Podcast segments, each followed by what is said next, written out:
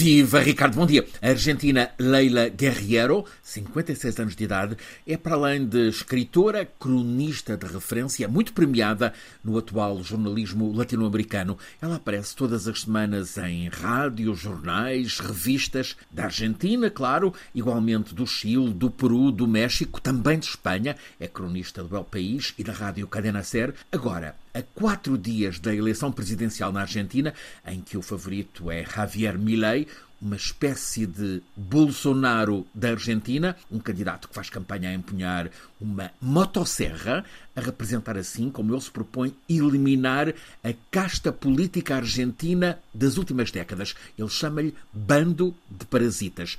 Pretende cortar rente, tudo o que tem sido a vida política e económica da Argentina. Ora então, a cronista Leila Guerriero pergunta: mas o que é que está a acontecer aos argentinos para se disporem a votar de modo maciço num candidato saído do comentário mais ultra nas televisões e que se propõe arrasar os direitos adquiridos pelos argentinos? Um candidato que põe ao Papa a etiqueta de comunista? Francisco acaba de lhe responder com uma indireta: o que faço é seguir o Evangelho. Mas este Milei, Messias, carregado de promessas de prosperidade, proclama que para conseguir esse milagre vai acabar com ministérios, privatizar a maior parte do governo, incluindo os ministérios da saúde, da educação, da investigação, da ciência. Nesta campanha motosserra. Ele também anuncia que vai eliminar o Banco Central, cortar radicalmente o gasto público, fazer da Argentina uma empresa. No entanto, ele não tem histórico como gestor.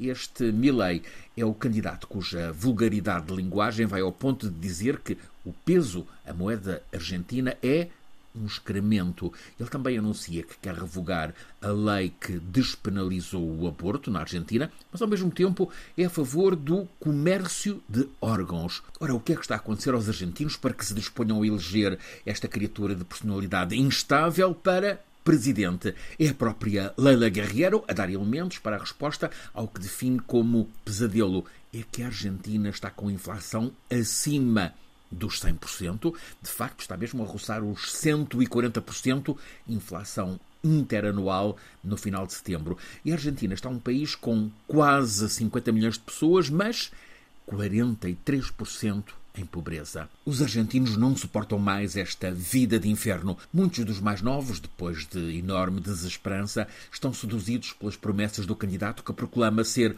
um libertário que vai libertar os argentinos.